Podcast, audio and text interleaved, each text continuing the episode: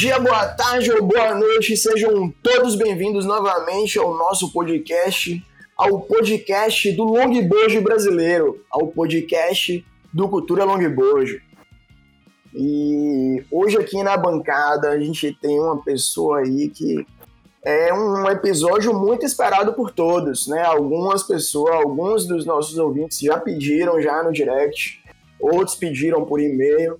A nossa bancada também vem pedindo, né, muito para a gente gravar esse episódio e já já vocês vão saber quem são. Mas antes, vamos receber aqui nossos amigos já de bancada, Tiago Bulhões e Monique Garcia. Sejam bem-vindos. E aí, gente? Hoje eu tô bem feliz porque depois de dois meses que o pessoal que acompanha aí sabe que eu tava com uma lesão no joelho, voltei a surfar, já fui liberada. e é isso aí, gente. Vamos lá. E hoje o papo vai ser massa. Boa, galera. Tamo aí. Tamo aqui.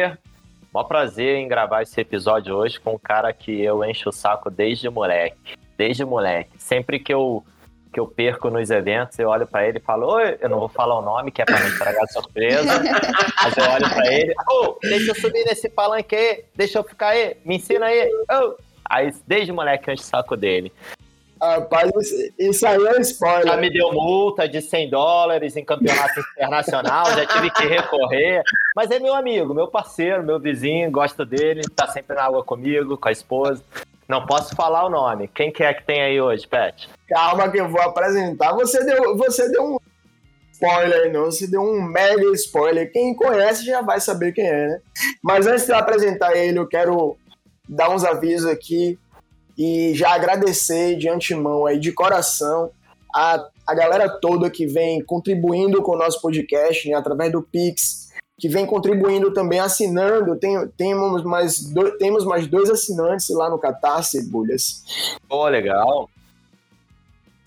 E não podemos deixar de agradecer a nossos apoiadores, né, que vem fortalecendo aí ao longo dessa jornada.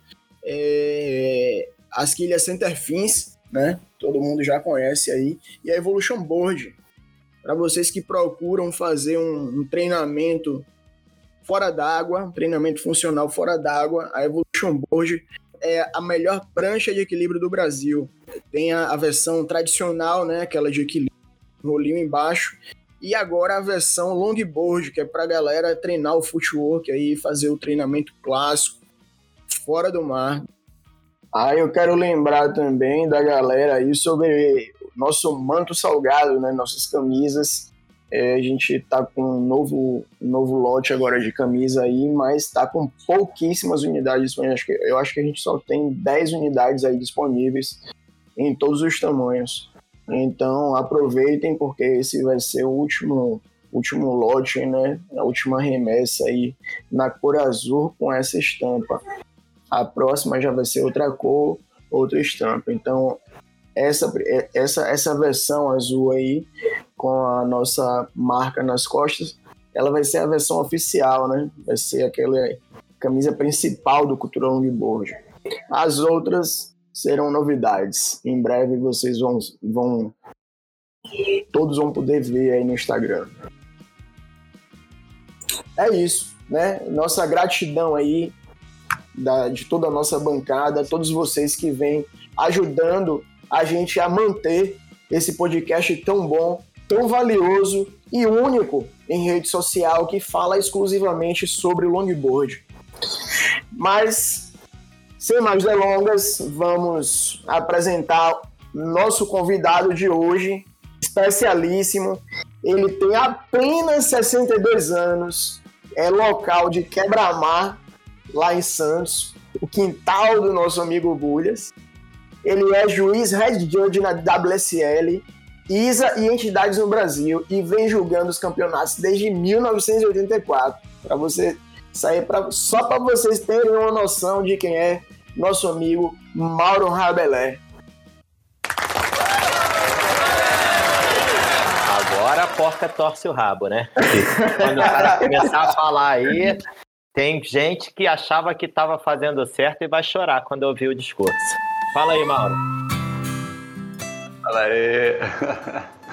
Boa noite aí, Peterson. Obrigado pelo convite aí, Bulhões, Monique. É um prazer estar falando sobre longboard aqui. É, falar sobre o surf já é muito especial, né? Falar no longboard, para mim, é um, é um capítulo diferenciado e me agrada muito.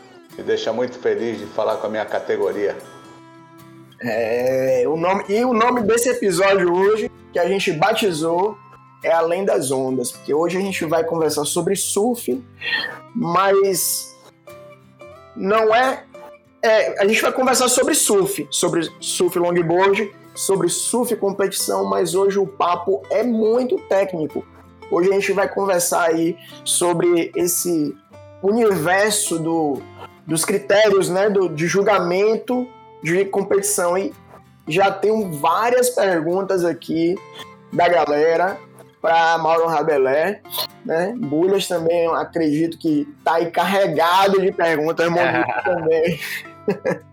então vamos, vamos, vamos botar a lenha na fogueira porque Mauro Rabelé disse que está disposto hoje. Vambora, vambora, vamos para cima. Inclusive, só para falar, viu, Peti? O, o Bulhões deve estar com um monte de pergunta que ele mesmo vai responder, porque é o mais, é o mais novo dos ju, novos dos juízes que está chegando por aí. Porra, aí sim. é, tivemos um trabalho bom lá no Pé no Bico, né? Mauro arrancou meu couro lá. Trabalhei sobre os cuidados dele. Foi bem legal. Ainda bem que ele é meu amigo aqui de bancada e quando ele estiver, se ele estiver jogando alguma bateria minha um dia, aí ele não vai, não vai puxar meu tapete. Você vai ver o que o Mauro vai falar sobre isso. ah, não vou nem responder. É, já sei até a frase que ele vai usar. Mas vamos lá, Mauro, fique à vontade, irmão, o espaço é seu. Vamos lá. Contou, mas eu quero saber como, como você, de surfista, migrou para o lado do, do julgamento.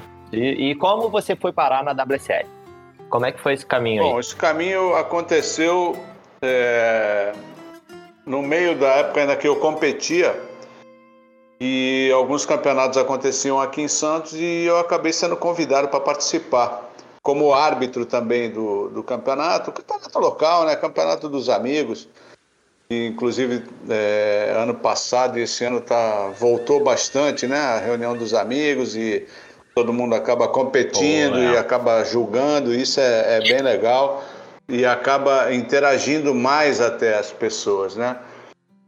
E daí fui participando de alguns eventos, meu no circuito brasileiro, circuito paulista, mas eu sempre tive uma, uma queda legal, porque depois que eu aprendi a, esse trabalho de estar com a caneta na mão, uma papeleta que não era nem prancha, não era planilha, né, de plástico, era papeleta mesmo, caneta.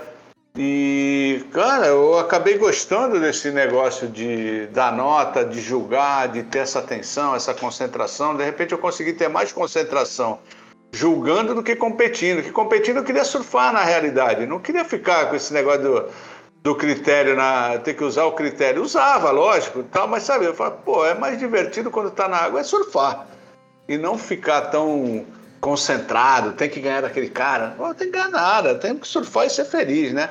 Mas tudo bem. É, tive alguma, algumas partes boas aí, até eu estava eu tô falando com o pessoal da BitByte, ver se eu consigo recuperar isso daí, que é um, um histórico legal, porque eles lançavam todo dia, no final do dia, do, de cada campeonato brasileiro, onde eles participavam com o sistema BitByte, do, de um relatório das melhores médias, melhores ondas, maior pontuação né, dos atletas. Isso daí ficava disponível. E, pô, eu gostava de ver aquilo ali no, no final de um dia, no final do campeonato. E eu posso garantir para vocês uma coisa: tenho um, um, grande surfista amigo nosso que é um, é um talento, não tem nem o que falar, e todo mundo conhece, o Picuruta Salazar. E a coisa que eu mais gostava de ver, cara, é que muitas notas minhas às vezes algumas melhores, algumas piores, mas estavam sempre ali no, no padrão da, da pontuação dele. E eu achava muito legal isso daí. Daí eu falei, pô, o gatinho tá. O gatinho surfa muito, né? Mas o, o gato borralheiro aqui também de vez em quando dava um trabalho, né? Então, eu, eu tive por alguns anos na, no circuito da Abrasp, é, entre o top 8, acho que uns 4, 5 anos, uns dois anos entre o top 5. Isso é, é uma coisa bacana e era uma turma muito legal, cara, que competia no longboard naquela época, não diferente da turma de agora. Mas é, hoje em dia a gente tem valores muito mais novos, né, dos atletas. E naquela época a gente já tinha um a moçada já era um pouco mais para cima, muito a maioria, né, migrando da pranchinha. Mas mesmo assim era muito legal. E esse relatório, cara, puta, era muito legal. Quando acabava o dia, o surfista ia lá olhar. E aí até na. Ai, gordinho, hein, meu? Pô, caramba, hein, tá, tá bem, pô, aquela nota lá, aquela onda. E a rivalidade, né? São, São Paulo Rio, essas coisas todas. E tem um. Eu vou até contar uma passagem que essa daí eu dou risada, até quando a gente se encontra, a gente ri muito. Pô, tu lembra aquele mar na Joaquina, num brasileiro da, do Nescau? E caiu numa bateria, eu, Daniel Friedman. E, pô, Daniel Friedman dispensa apresentação, surfa muito, né? Surfava surfa de prancha. Acho que é né? Surfava de pranchinha, de longboard também, aquele estilo bonito. Pô, e o, é o diretor técnico né, da, do evento no Brasil. Foi, né, foi, vários Brasil, anos, é. Ele era o, o, o, diretor, inclusive, da Bilabong, cara, do Pro Júnior, que tinha vários anos, ele foi o diretor de prova responsável pelo evento. E esse mar na Joaquina, cara, tava perfeito, aquelas esquerdas lá, puta, atrás da careca mesmo. E eu lembro que o Daniel sempre foi uma referência de tubo, né, meu? O cara para pegar tubo nunca vi igual, mano. Com facilidade, mano. Aí eu, eu tirando uma, na bateria com ele assim, eu falei, pô, preciso dar um nó nesse cara, que senão eu vou dançar. Os outros dois atletas também eram bons. Eu falei, caramba. E eu lembro que eu ficava olhando muito a série, né? Qual era a melhor onda da série, quanto tempo estava demorando a série. Eu ficava duas baterias antes, eu não fazia mais nada a não ser ficar prestando atenção no mar. E eu vi que a terceira onda né, nesse dia na Joaquina, naquele horário, é a terceira onda era que estava tá, sendo a melhor onda. Aí eu falei, opa, terceira onda, e confirmei na outra bateria, na bateria anterior, aí caí no mar. Gente tinha pegado uma onda meia boca lá, tava voltando os dois juntos, e entrou a série. Na hora que entrou a série, eu olhei e falei, puta, vai ser a terceira onda. Aí eu comecei a remar mais forte perto dele assim, e ele, pô, macaco velho, né? Daniel Friedman competindo, meu Deus do céu. Ele já olhando pro lado assim, aí passamos a primeira. Quando eu passei a primeira, eu olhei e falei, puta, vai ser a terceira. Só que a segunda era boa também. Eu falei, eu vou induzir. Aí virei para dentro do pico assim e saí remando. Aí ele forçou mais para dentro, aí eu fiz que ia virar assim, ele pegou e foi. Meu, quando passei que eu olhei a onda de trás, Puta, coisa mais linda do mundo. Eu falei, puta, é essa mesmo, vambora. Pô, desci e acabei pegando mó tubão e a onda da frente acabou no meio e ele viu a onda toda. Não, eu não vou falar o que ele falou carinhosamente, mas né, entre amigos assim, me olhando, ele voltando assim, eu dentro do tubo e dando risada pra ele. Te peguei, Dadá! ele ficou maluco. Aí ele falou: caramba, tu me deu nó, hein, rapaz? Eu falei: pô, uma vez pelo menos, vai, me permite aí, pô. e aí, depois dessa brincadeira de competição, minha última competição oficial grande assim foi no Hawaii em 93. E daí para frente, aí eu falei: não, vou, vou só pro, pro julgamento mesmo. Esse campeonato foi da SP, foi lá em Haleiva. Eu cheguei até as oitavas de final nesse campeonato. E foi bom, foi uma, foi uma experiência legal. O Picuruta nesse campeonato ficou em terceiro, na final com o Rob Ben, Rusty Alana, que foi o, o campeão, e o outro era um outro australiano que eu não lembro o nome agora. Mas foi legal e ainda bem que eu escapei, porque na final o mar tava 12 pés amassando todo mundo e eu tava só na areia olhando. e, é, é, e depois é, nessa de competidor abriu essa oportunidade pelo Sérgio Gadelha, que é o diretor técnico da WSL agora, né, latino-americana. E legal. Essa outro, outro Santista. Santista. É, e abriu essa oportunidade para ir. E eu fui, graças a Deus, conseguindo fazer um trabalho, o pessoal foi gostando, porque não adianta É aquele, ah, é amigo, é amigo. Se você não mostrar um trabalho, você não consegue progredir, entendeu? Se você não mostrar seriedade, concentração, tudo que. É, fatores que são necessários para um julgamento, você não segue. Quanta gente já passou pelo palanque e não progrediu, parou na metade do caminho, né? E eu, pô, sempre me dediquei bastante pela por vários motivos, né? Não só por gostar do surf, mas uh, o respeito que a gente tem que ter pelos atletas. É, a gente sabe o quanto é difícil, que a gente, como juiz, na maioria dos eventos, a gente vai com tudo já patrocinado e a gente ainda ganha para isso, né? E o atleta muitas vezes ele vai numa numa dificuldade para juntar aquele dinheirinho para poder participar daquele campeonato. Então é uma coisa que eu já falo logo de cara para todo mundo que deseja ser árbitro. Pense primeiro no, no, no, no, teu saber, que são as regras e os critérios da competição, né, que você vai estar tá trabalhando, mas pense no mesmo, no mesmo âmbito, no mesmo carinho para aquela pessoa que está ali com toda a dificuldade do mundo e com um sonho na cabeça, né? Então isso é muito importante, você saber dar o, o retorno para esse atleta, é, é o que ele espera, no mínimo, né? Então, nem tudo são flores, a gente sabe, nem tudo é, acontece da forma como a gente gostaria. Somos humanos, somos passíveis de erro. Até que um dia um, um competidor é, mais exaltado veio falar do erro do julgamento e que era todo mundo aquilo, todo mundo aquilo outro. Né? Aí eu falei, amigão, é, a gente até entende, eu estou entendendo a tua angústia, mas tu imagina se naquela batida que tu deu, na hora que tu saísse d'água, olhar, porra, você é um. Como é que tu erra aquela batida lá? Quer dizer, a conversa não ia progredir bem, né? Então a gente saber ouvir, saber falar na hora certa é muito importante. E aí foi, foi progredindo né, dentro do, dos campeonatos internacionais, até o campeonato que eu fiz em Guetarri, na França, em 96, pelo, pelo título mundial. Aquele campeonato até foi épico, foram ondas de 12 pés, parecia Havaí mesmo, tipo de onda, quebrando bem fora. Uma bancada maravilhosa lá na França, que fica do lado de Biarritz, né, essa praia. E eu até lembro que o head judge nesse campeonato foi o Rominho, um brasileiro que hoje mora no Hawaii, ele é do Rio de Janeiro. E eu lembro que eu fui meio ríspido até com ele na, naquele campeonato, porque ele fazia parte do quadro de juiz do WCT, né, da Elite. Mas não muito na, no longboard, mas um cara muito experiente, um cara muito inteligente, tudo. Mas mesmo assim eu fui meio grosseiro, que eu falei para ele, Rominho, eu só vou te falar uma coisa, não vem me falar para mudar nota, não vem me falar isso, porque o teu conhecimento perto do meu é muito pequeno, então você não vai me é, questionar, e se for uma coisa que eu possa até enxergar que realmente você tem razão, tudo bem, mas do contrário, nem fala comigo. Ele olhou para minha cara e ainda falou: caramba, mas é assim arrogante? Eu falei: não, não é arrogante, não, é só é, em termos de conhecimento mesmo. Se você me mostrar que eu, você, o que você vai estar me falando é superior ao que realmente eu estou olhando e dentro do, do que o livro de regra permite, beleza, tudo bem, eu não, não tenho essa, esse problema de, de retornar, entendeu?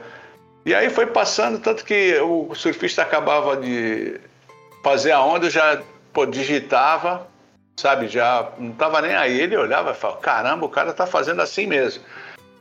Engraçado que um dia, quando acabou o campeonato, a gente estava indo embora junto pro hotel, e na sala dos, dos, atletas tinha uma televisãozinha e lá aparecia as notas né, que os juízes davam. Não aparecia o nome do juiz, mas aparecia no juiz 1, 2, 3, 4, 5 e tal.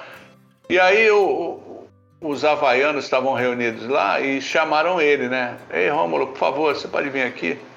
Pô, parabéns, o trabalho está indo legal, mas a gente quer saber quem é o juiz número 5. Cara, ele ficou branco, roxo, vermelho, e eu do lado dele assim, ó. Aí ele, é, é mas por que vocês querem saber quem é o juiz 5? Não, mas quem é o juiz 5? Porque, meu, esse cara acaba, o cara acaba de surfar, a gente vai olhar no painel, ele já deu nota. E a gente fala assim, pô, essa onda, cara, é um 7,5, A gente olha lá, 7,5, Essa onda é 4, olha lá, 3,5, 4, 4. Pô, quem é esse cara? Aí ele pegou, aí deu um sorriso, né? Pegou, olhou pro lado. É ele, é o juiz brasileiro, é o Mauro. Os caras olhando, brasileiro? É, ele é o juiz brasileiro. Caraca, você pega onda de longboard? Eu falei, pega onda de longboard. E você já, aí, pô, começaram a fazer maior questionário. O que que era eu, o que que, pra onde eu, assim, né, o que que eu fazia para dar essas notas tão rápido que não sei o que e tal. Pô, a gente começou a conversar, meu, daí para frente acabou a brincadeira. O cara falaram até no final do campeonato, fala, meu, esse cara tem que estar tá presente nos campeonatos. Aí rolou 94, foi no Hawaii. Só que os caras quiseram fazer um, uma situação que eu não concordo quando se fala em trabalho, que é você pegar o teu salário para pagar despesa de, de evento, né? E o cara falando que eles teriam um ticket para mim dentro dos Estados Unidos até o, Hawaii de volta e que eu teria que pagar minha passagem do Brasil para dentro dos Estados Unidos. Falei, jamais, não vou fazer isso. Não vou fazer isso porque eu estou indo trabalhar. Pô, mas você está indo para o Hawaii. Eu falei, pô, vocês estão me chamando para trabalhar, vocês não estão me chamando para o lazer, né? Aí eu falei, não, quer que eu vá, eu vou. Mas me paga a, o, que, o básico que vocês têm que pagar. Não estou pedindo luxo nenhum. Entendeu? Você tem que me levar para o campeonato e me devolver do campeonato. Só isso. Ah, não, não sei o que, tá, acabou indo um outro juiz brasileiro, Hugo, lá de Saquarema, que era head judge comigo no circuito brasileiro. E tranquilo, amarradão, não tem problema, ninguém é obrigado a fazer isso. Mas eu, para me movimentar, acho que tenho que ter o um mínimo de respeito. Bom, chegou lá, o campeonato rolando e ninguém perguntando, cadê o juiz brasileiro que a gente falou? Ah, tá ali. Aquele ali, ó, o Hugo. Não, não, não, não. Não é esse juiz que a gente falou. É o outro, o Moreno, sim, essa. Tá. Não, não. É o Hugo que veio. Ah, tá bom, beleza. Passou. No ano seguinte foi nas Canárias. Quando chegou nas 97 ali, foi 96 na, na França, 97 no coisa. 98 foi nas Ilhas Canárias, lá em Forteventura. De novo, porque o Hugo pô, trabalha bem, não tem nem o que discutir fez um trabalho legal, aí o Alhante pegou e levou o Hugo de novo. Merecido, cara, tranquilo, não tem problema nenhum. Acho legal, tendo um brasileiro, tá bom, tá, vambora. Cara, só que aí aconteceram algumas coisas meio fora do padrão e os caras fizeram uma reunião e falaram, amigão, se aquele outro juiz, o Mauro, não tiver, Neguinho vai começar a boicotar o campeonato. Aí Neguinho não acreditou. Aí no outro ano, 99, foi a Austrália. E na Austrália, o Perdigão, porque não tinha essa comunicação fácil que nem hoje, né? Aí o Perdigão me ligou falou: Mauro, o Alhante me mandou um e-mail perguntando se você iria para a Austrália com tudo pago: passagem, carro, hotel. Eu falei: Ô Perdigão, eu vou para qualquer lugar, só não me pede para pegar o meu salário e colocar na, no custo do evento, né? É. Falei, aí não, né, meu irmão? Eu vou, não tem problema, não, não tô querendo luxo, entendeu? Só pago o que tem que pagar. Tanto que eu não falo, não, eu quero ir de business, não quero, tem que ser um carro tal, não quero nada, meu amigo. Se tiver alguém para me levar do aeroporto para o campeonato, tá, para mim tá tudo certo. Tem uma cama para dormir, tá tudo ok, meu. Não tem, não tem frescura não. Só que o certo é o certo. E aí, daí para frente, fui para lá. Quando eu cheguei na Austrália, lá, a maioria dos caras olharam assim, falaram: pô, bacana, você tá aqui, não sei o que, é super importante. E ganhei, acabei ganhando a confiança da maioria dos atletas e que seguiu e segue, graças a Deus, até hoje. Né? Mas a, a, as entidades elas têm postura de revezamento também, isso também acho que é muito importante. Né? E, mas a gente chega aí. Tanto que eu até falei com o Bulhões uma vez, a gente estava trocando uma ideia. Ele estava numa live aqui em Santos com a Isa e Companhia Limitada. E eu até falei, falei, pô, Tiago, eu gostaria que você falasse uma coisa, não é, isso aí não é para para que é, falar, ah, o cara é o, é o, a última cereja do bolo. Não é isso, mas a gente tem que aprender a valorizar o que é nosso também, né? Porque normalmente quando vem a, a, a, os bolos lá de fora, né? Ah, foi não sei quem que fez, ah, foi não sei quem que fez isso, ah, foi não sei quem. Então, beleza, então enche o meu bolo aí também, porque o critério de longboard que vigora desde 2012 foi feito por mim, pelo All e pelo Tim Marshall. Entendeu? Foi minha primeira obrigação quando eu passei a ser o head judge da antiga SP, hoje WSL. Então, é uma coisa que a gente tem que falar, entendeu? Porque é produto nosso, a gente tem que aprender a valorizar também, entender o que é made in Brasil, né? Essa, eu acho que é importante essa parte aí, Mauro, do, eu estava até falando com os caras sobre isso, que você pegou toda essa transição do critério de julgamento antigo, do meio termo e do 100% tradicional, né? Tem 100% tradicional Fala disso aí pra gente. Eu, eu olho para ele e eu entro. É, então eu entro na página constantemente para ver, porque como agora quem está nessa função é o Kina, é, para ver se teve alguma mudança, né? Então só mudou o número do, da página, né? Que é o 4.11, antes era o 7.0, uma coisa assim no, no, no livro internacional. E tá lá. O, vamos lá, pelo critério, porque todo mundo fala, né? Qual vai ser o critério do longboard? Meu, o critério do longboard é um só, desde 2012, não mudou, não vai mudar por enquanto, pelo que eu estou sabendo. E a, as pessoas têm que aprender que vai competir? Vou. Qual é o critério que vai ser, por qual instituição vai ser seguido a avaliação dos atletas? Pela International Surfing Association, que é a ISA, ou pela World Surf League. Ah, por essa ou por aquela, não importa, porque como eles não podem copiar o mesmo texto, alguma palavra insignificante é colocada só para dar um diferencial, mas a busca é igual nas duas é, entidades que regem o, o, surf mundial. Tá? Então, nesse momento, em termos de, de avaliação, o que, que vale para o longboard é o que vale desde 2012. Essa tradução aqui que até está no livro da, da WSL Latinoamérica, está assim, ó. O surfista deve realizar manobras controladas na parte crítica da onda. Parte crítica da onda, manobra controlada, como é que é isso, né? Pô, uma coisa, mas é longboard. Puxa vida, sim. Então, você vai surfar de longboard, tem uma parte crítica na onda. Por mais que a onda seja cheia ou não, aquela parte sempre mais próxima da espuma, mesmo no mar gordinho, é a parte mais crítica da onda, geralmente. Né? A parte onde ela começa a quebrar, a parte quando ela impulsiona mais, onde você tem que aí é, utilizar a prancha inteira na onda. Cara, tu fala, utilizar a prancha inteira? Como é que é utilizar uma prancha inteira? O longboard, na realidade, é. ele é uma passarela, né? Para o pessoal se divertir. Exatamente. Não é? O cara, o, o cara, então aí, aí começam as diferenças, né?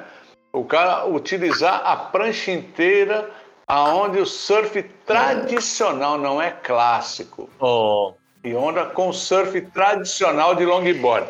E aí, o Thiago já sei que ele vai querer falar da, do, do footwork, né? São os passos. Então tem o passo do saci, que é o cara que sai pulando na prancha para chegar rápido no bico. Tem aquele cara que tem uma, uma serenidade maior, tem um controle maior, ele consegue dominar melhor a prancha, né? E vai andando com mais calma até chegar na parte da, da frente da prancha, né? No nose riding, para fazer os hang 5, hang 10 e, e outros hang. E Cara, tudo isso daí é uma coisa que tem que passar pela observação e conhecimento do árbitro que está fazendo aquele trabalho naquele evento, né? Ô, ô Mauro, deixa eu te perguntar, nessa, nessa parte de mudança do surf progressivo para o surf tradicional, tem alguma coisa hum. que fale que o cara. Isso é uma pergunta que me fazem direto. Tem alguma coisa que ah. fale que o atleta deve usar longboard, single fin? Não, em nenhum momento isso aqui fala no critério, isso aí foi uma coisa debatida até que acabou mudando, porque ele ia cair para o clássico Sim. mesmo e o, e o, logger, né, na realidade. Uhum. Que era a prancha mínimo 9,6, com 7,5 kg no mínimo de peso, com borda 50-50, single fin Sim. e no leash, sem cordinha. Isso era uma foi o primeiro, foi a primeira escrita foi essa e a gente acabou ponderando para não ser uma coisa tão facada, para que use prancha acima de nove, a partir de nove pés, use quantos conjuntos de quilha queiram e se adaptem para poder apresentar o que o critério pede. Então, tem gente que consegue fazer o, o, as manobras no bico com três quilhas, tem gente que consegue fazer melhor com uma quilha, Pô, mas não. Sabe, em suma, não. Sabe por que, que eu te perguntei isso? Foi mal, Pet. Só para pegar um gancho desse último evento que aconteceu na piscina. Eu fiquei com a sensação que mais atletas usariam é, triquilhas, 2 mais 1 um na piscina, por ser uma onda com um pocket muito bem definido e tubular. Eu achei que alguns atletas poderiam ter optado por um equipamento alternativo que não o single numa piscina. Não sei, fiquei com essa sensação. Cara, sabe o que eu acho que aconteceu, Tiago? Porque a sequência não é na piscina, a sequência é em Malibu, Malibu né? É. Então, o cara, o cara de repente não, não se preparou para ter uma prancha para piscina e três pranchas para Malibu. Já foi com a prancha de Malibu, que é para andar na piscina. Exatamente. Ah. A maioria, eu, eu tava olhando as pranchas, eu vi lá, pô, aqueles rabetão, quadradão. Eu acho que aquilo não combinou Meu, muito aquilo com a piscina. piscina. Não, não cabe. Na hora do tubo, quem conseguiu pegar tubo? Pô, foi uma dificuldade um, para encaixar, bicho. Não, não consegue, porque com aquela rabeta grande, aquela onda correndo rápida, a prancha vai, vai decolar e você não vai conseguir estolar a prancha para andar no, no olho da onda. É, eu fiquei, Tem, tinha que, eu fiquei com a sensação. Tinha que ser uma round pin ali. É. Na real. A, Quem ganhou foi uma ali tinha que round pin, né? Que foi o Del Pero, Del Pero né? Del Pero, lógico. Exato. Aquela onda ali, porque os caras sabem andar de triquilha no bico. Sabem, bicho, claro que sabem. Sempre souberam, sempre andaram, sempre deram show. Então, o que que acontece? Ali, na real, o cara tinha que usar ou uma swallow, tá? Na minha opinião, ou uma swallow ou uma round pin. Mas indo pro pin mesmo, não precisava nem ser tão round, tão redondinha não, ela podia ser até um pouco mais fechadinha, entendeu? Para poder projetar na hora da velocidade. É, foi isso que eu senti falta do longboard desenvolver velocidade na hora da aceleração máxima lá da onda. Eu vi o Taylor Jensen e o Del Pero andando muito bem com rabetas estreitas. É, mas Taylor tava, Taylor, Taylor ah. tava de triquilha, né? Mas rabeta estreita. Então, mas tem que andar triquilha. Rabeta estreita. Mas tem que andar triquilha. Eu achei que deveria Aquela onda ali não é pra single. Eu também achei que não é. Também achei que não é. Você vê, se, é, o que ali, né, eu como... É que é, tem esse problema, né? Quando você vai, acaba usando muito tempo a cadeira você não consegue mais olhar uma onda como diversão. Toda onda é julgada. Mesmo na hora que eu estou surfando, eu vejo alguém pegando onda, eu tô dando. Quando eu olho, eu falo, caramba, já dei 5,5? Pô, que saco isso, meu. Sabe, tu não consegue olhar uma onda por apreciar, tá dando nota, sabe? Então isso é meio saco. Então, o, que, o que você percebe, faltou ver a harmonia da prancha na onda atleta. Exatamente. Porque esse, esse é um conjunto de fatores que vai para o olho instintivamente. Não tem como. Sabe? Então, se não houver essa harmonia onda, prancha, surfista, a coisa fica quebrada. Tanto que você vê, pô, a, a mesma onda da, da Bonfield 10, caramba, Tu vai passar ali e tu fala assim, pô, eles tinham que dar um 10, né? Qual? Ou não? E qual onda? Da, da Havaiana que ganhou, pô, da Bonfield. O Honolulu foi da, show, da, aquela, aquela da onda dela foi espetacular. Ah, ah, você fala a última onda? Honolulu, Bonfield. Ah, sim. Ah, foi... Não, a onda 10 dela. A menina ah, trocou sim, de base no, no, com o pé no bico, é. bro. Não tinha que fazer. Então, Dentro do tubo de base trocada. É, mas é um, é um padrão havaiano, né? O havaiano ele surfa para direita, para esquerda, normal, é. entendeu? Não tem. Puta, né? É, o Rush. Pô, o não tem nem falar desses caras. Mas é, é, isso que eu falo. Então, o contexto da avaliação pô, ficou grosseiro em muitas ondas que eu estava assistindo lá. Sabe? E tudo, muitas manobras fora do ponto. Porque a pessoa ficava com medo de perder a próxima sessão, porque não tinha prancha para ir buscar, então já adiantava. E aí acontece o quê? Está fora da parte crítica. A leitura fica errada. Aí, sabe, então, em vez da nota progredir, ela, ela, ela vai em passos lentos, sabe? Então, e você vê a, a onda da Honolua, Honolua. Tá legal, muito bem surfada, mas acaba chegando num 10 por quê? Porque o resto está tão ruim de, de ver, de apreciar, que acaba. Vai, vamos dizer que isso aqui que é o caminho, vai, para chegar na, na boa nota, o caminho é esse aqui.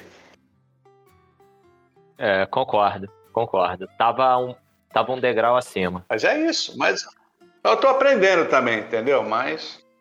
Ô Mauro, eu, eu quero te fazer duas perguntas. Uma, claro. uma é, é no caso, né, a gente falando, falando do rancho, tudo bem, na, no livro de regras não, não existe o cara tá de monoquilha ou triquilha.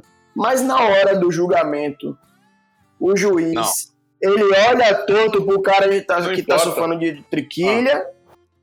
E existe essa, essa compensação, tipo, pô, o cara tá de mono, então. Nenhuma. Não pode haver, se existe, está errado. Não pode haver nenhum tipo de é, preponderância se a categoria não determina isso. Então vamos passar aqui rapidinho. Olha só. Critério de julgamento longboard. O surfista deve realizar manobras controladas na parte crítica da onda, utilizando a prancha inteira e, e a onda, né? Com o surf tradicional longboard. O surfista que fizer isso com maior grau de dificuldade e mais estilo, fluidez, elegância, receberá maior pontuação para uma onda surfada. Além do acima, os seguintes são elementos chaves para os juízes considerarem. Então, o cara tem que considerar isso. O nose riding foi feito, né? o hang 5, hang 10 e outros, e surf de borda. Estava na parte crítica da onda, houve variedade de manobras dentro desse trabalho que ele foi feito, né? Teve repertório Velocidade e força. Aí fala, cara, velocidade e força, como é que é isso? Mas não vou falar agora, depois a gente fala. comprometimento. Comprometimento, né? Então, comprometimento. O cara se arriscou realmente para fazer aquelas manobras que puxa para a parte crítica da onda. Teve controle. E o principal disso tudo, na minha opinião, que é o footwork. Que é o, a preparação de todas as manobras consiste no andar e não se lisar na prancha, né? O cara tem que andar, sobrepasso, aquela coisa toda para ir e para voltar. Então, essas duas últimas partes, você vê controle e footwork. Isso é o critério. Aqui Sim. em nenhum momento fala uma quilha, duas quilhas, três quilhas, quatro quilhas, não fala nada. Então, o que o, ju o juiz tem que estar atento é Sim. o que isso pede para ser analisado. Não a prancha. Aqui em nenhum momento fala em prancha. Nessa parte de análise aqui. Fala lá em cima, nove pés, com 47, aqui ó. O comprimento é de no mínimo 9 pés, medidas de bico rabeta no deck da prancha. A largura é do mínimo 47, né? 47 é o total, bico, rabeta e meio, né? Polegadas cal... é, calculada, adição do ponto mais largo da prancha, largura de 12 polegadas acima da rabeta e largura 12 polegadas do bico. Deve ser usado formato de prancha tradicional de Malibu. Tradicional de Malibu. É isso que eu te perguntar. O que é esse tradicional de Malibu? Então, mas é isso que eu falo. Ó, tradicional de Malibu. Podem ser utilizadas várias quilhas. Se for usar tradicional de, de Malibu, aqui é um, é um contrassenso que não, era, não foi colocado isso aqui. Isso aqui, na realidade, no principal, não tinha esse negócio de tradicional de Malibu. Porque aí você. Isso já mudou no novo? Não, então, não tem. Isso aqui não tinha na realidade. Eu não vi. Isso aqui, quando eu vi encaixado, eu falei, pô, então nós estamos fazendo aqui um critério para surfar na Califórnia. É, é isso? Exatamente, é. né? Que, que, eu questionei os caras.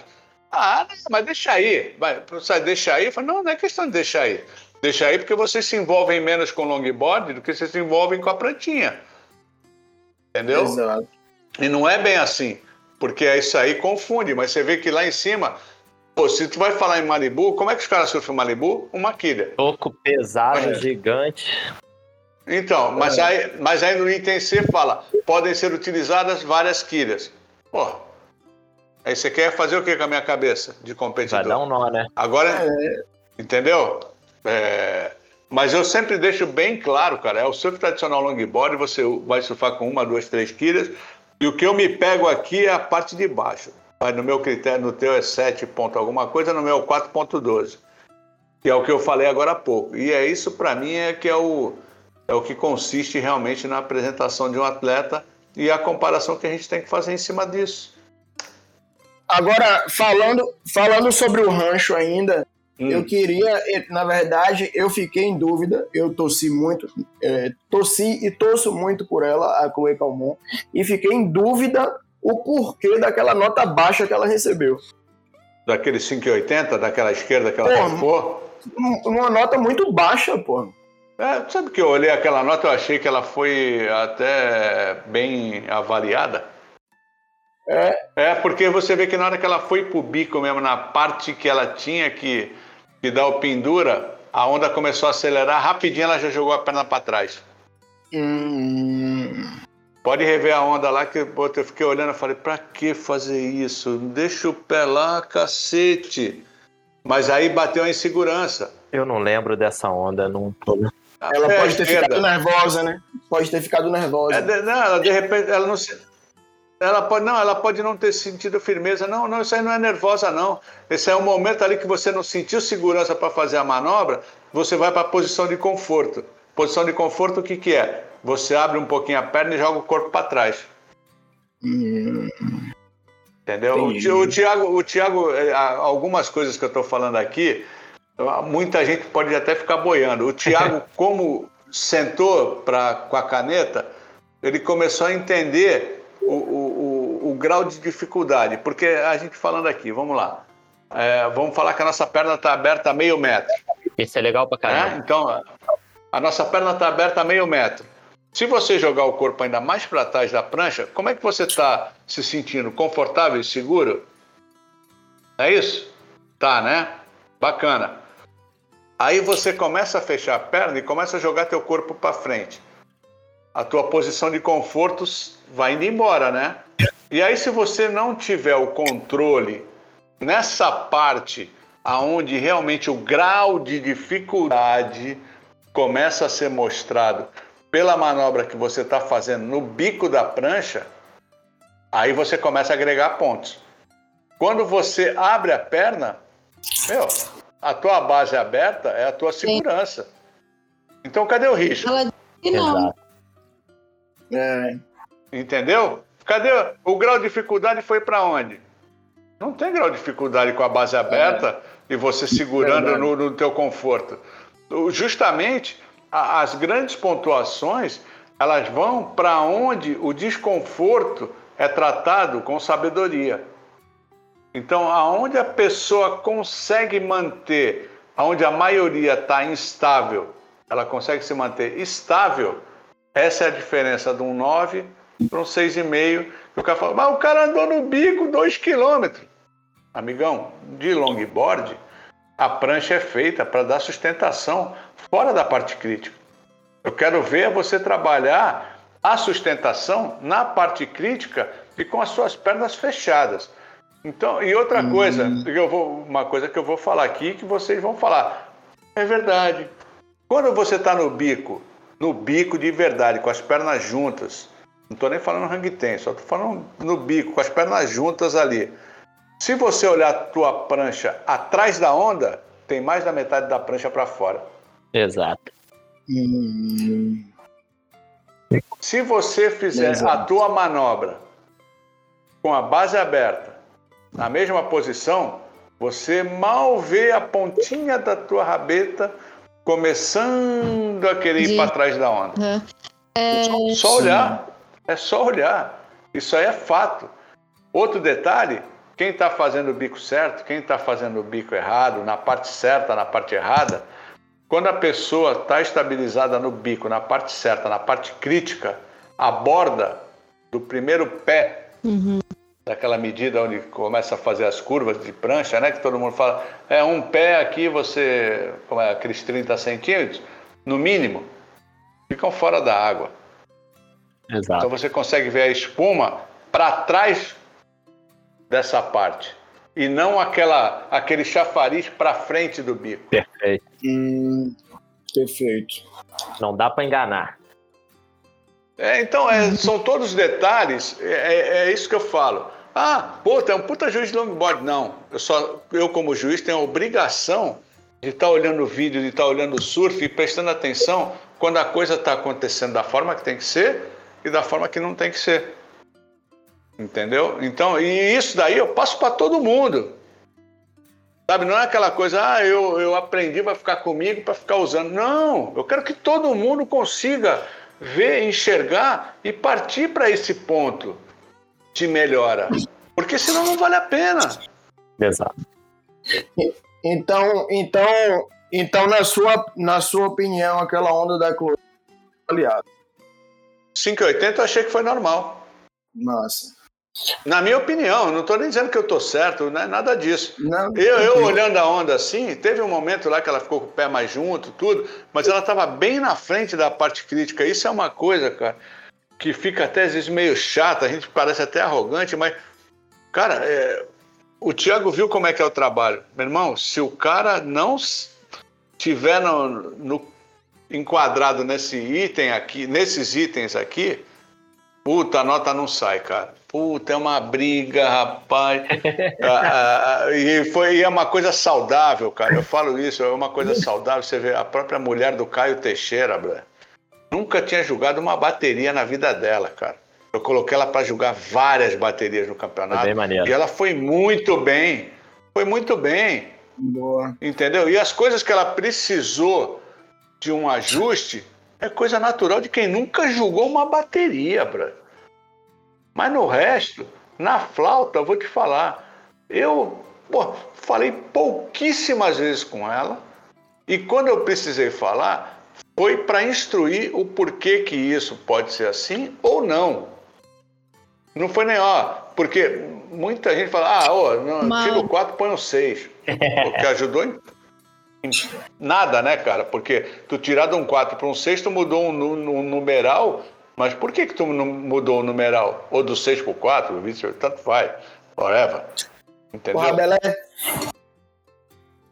É, Monique tá com uma pergunta, uma pergunta boa pra você aí. Não, não, tá, antes, Monique, Monique, Monique, segura só um pouquinho, só, só para completar, já que a gente falou isso daqui, por que, que eu quero falar isso? Só para completar aquela parte lá de trás que eu fui apertado no Espírito Santo. E eu, eu falo o nome, eu falo para ele, inclusive, ele sabe disso, eu fui questionado que, pelo fio, que ele falava assim, pô, mas eu não consigo, é, pô, pelo meu tamanho tudo, pô, é difícil fazer hang 5, hang 10. Eu falei, sério? Mas o, o que, que eu tenho a ver com isso? Eu, eu não sou esse problema. Eu tenho que seguir a regra, eu tenho que seguir o critério. Entendeu? Só isso. Então, a partir do momento que você apresentar as manobras, você vai estar entrando. Isso faz muito tempo já, tá, galera? Não era nem na, nesse, nesse momento que, do critério que a gente vive agora. Eu falei, a partir do momento que você apresentar esse repertório, ele vai entrar no seu grau de pontuação. Caramba, mas eu sou pesado. Então eu falei, então vamos lá. Bonga Perkins é o quê? Levinho, menino, não, né? É gigante, né? Dois metros de altura. Jo- Pesadão. Josh Constable é, pe- é pequeno, magro? Não. Né? Então, eles são caras que faziam Hang 5, Hang 10. Só citei dois, tem, um, tem outros, tá? mas sabe? É, então, eu falei assim, Just Keaton. sabe? É, Just Quinton. Eu falei, pô, não, mas Just Quinton é agora.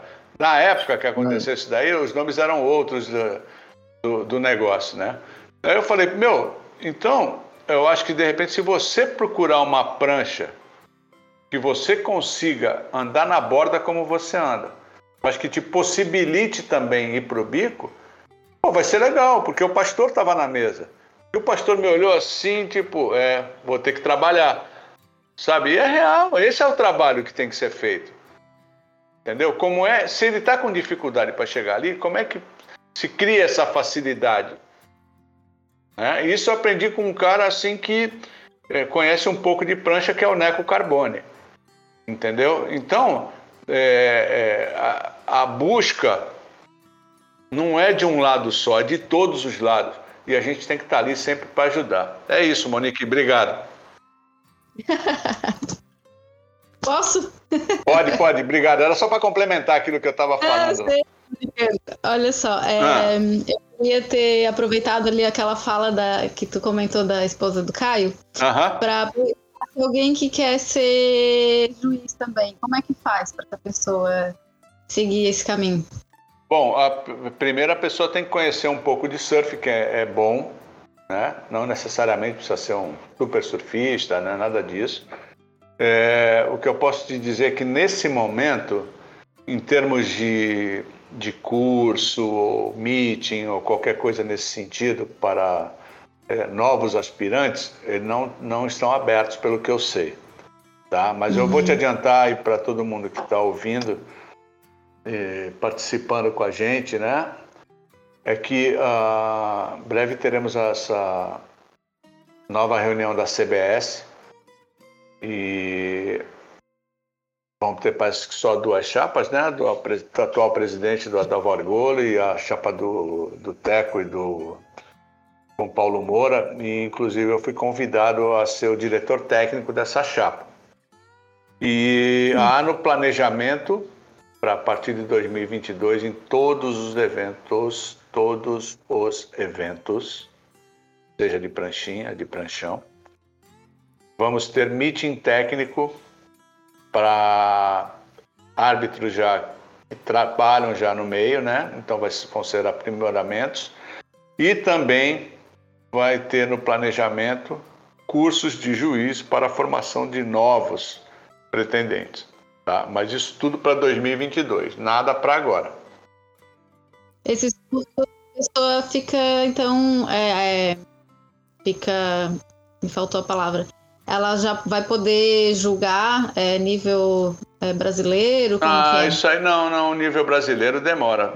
Demora um pouquinho, né? A não ser que a pessoa seja um talento nato que, pelo amor de Deus, sai do curso já mostrando uma coisa. Ela vai, é, é uma coisa assim de experiência mesmo, então depois é, que vai exatamente, ela vai, vai ter conhecimento junto ao, ao, livro de regra que é bem extenso, né? Não é só dar nota. Eu, eu até gostaria depois que o Tiago passasse um pouco da experiência dele. Uh, é um laboratório, é porque é né? fresquinho sabe? Então, porque você e tem que saber todas as situações. A gente está falando aqui só de análise de onda, né? Mas tem a parte de interferência, tem a parte comportamental, tem tudo um, uma outra trajetória que faz parte da análise de um juiz, né? Que não é exclusivamente da nota.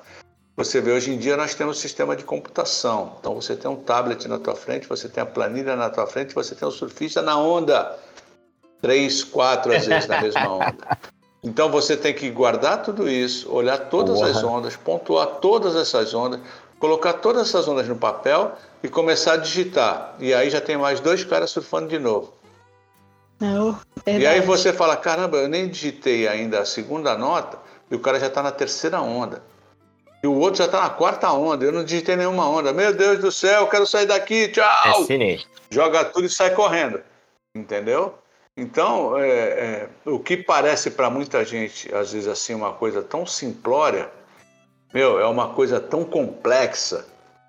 E você sabe, tu vê, o Thiago jogou numa área muito simples. Eu, eu, desculpa até eu falar assim, mas é, eu, eu falo simples porque era um point break. Então todos os surfistas vinham para a mesma direção. Exato. E num ângulo de visão que você conseguia enquadrar com uma visão periférica, três e até quatro surfistas às vezes na onda, né? Então, mas e aí é o que acontecia às vezes. É, qual é a seção da onda que é a principal seção de manobra? Então, é a hora que você tira o foco, põe o foco. Agora o azul vai entrar na parte crítica. Aí você põe o branco para uma, uma geral e fixa no azul, porque ele vai estar na parte mais difícil. Agora o branco vai entrar numa difícil o azul vai para uma parte mais fácil puxa o, a visão principal para o branco e deixa o azul no, na grande panorâmica. E assim é o trabalho que a gente vai fazendo para poder contemplar as notas durante uma bateria. Entendeu? Então não é brincadeira, não.